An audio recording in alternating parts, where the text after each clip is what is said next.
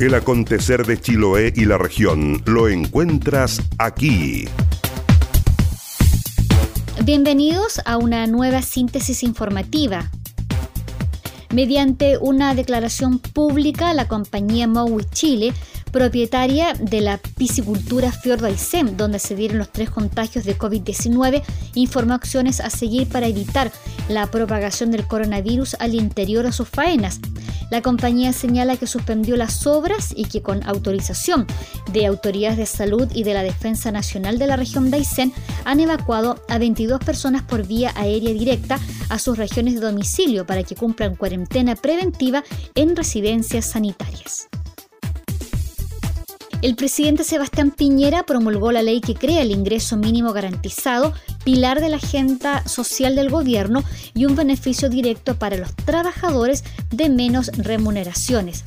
La iniciativa crea un subsidio que complementa el ingreso de los trabajadores de menores ingresos y que puede llegar hasta los 59.200 pesos para quienes ganaban el salario mínimo de 301.000 pesos en el mes de febrero beneficiando así a 670.000 trabajadores, de los cuales más de la mitad son mujeres.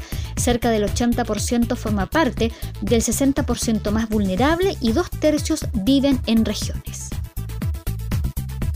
Considerando que el riesgo que significa un brote de COVID-19 en los recintos que atienden a adultos mayores, el ministro de Salud, Jaime Mañalich, anunció que se ha decretado una cuarentena total para todos estos establecimientos y se van a fijar aduanas sanitarias en el ingreso de estos recintos.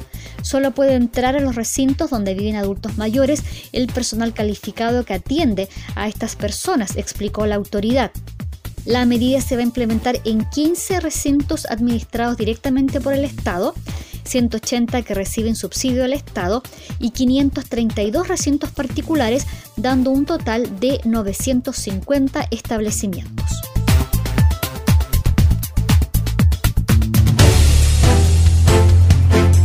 El puerto de Quellón llegó a una máxima de 16 grados y estará cubierto con lluvia débil.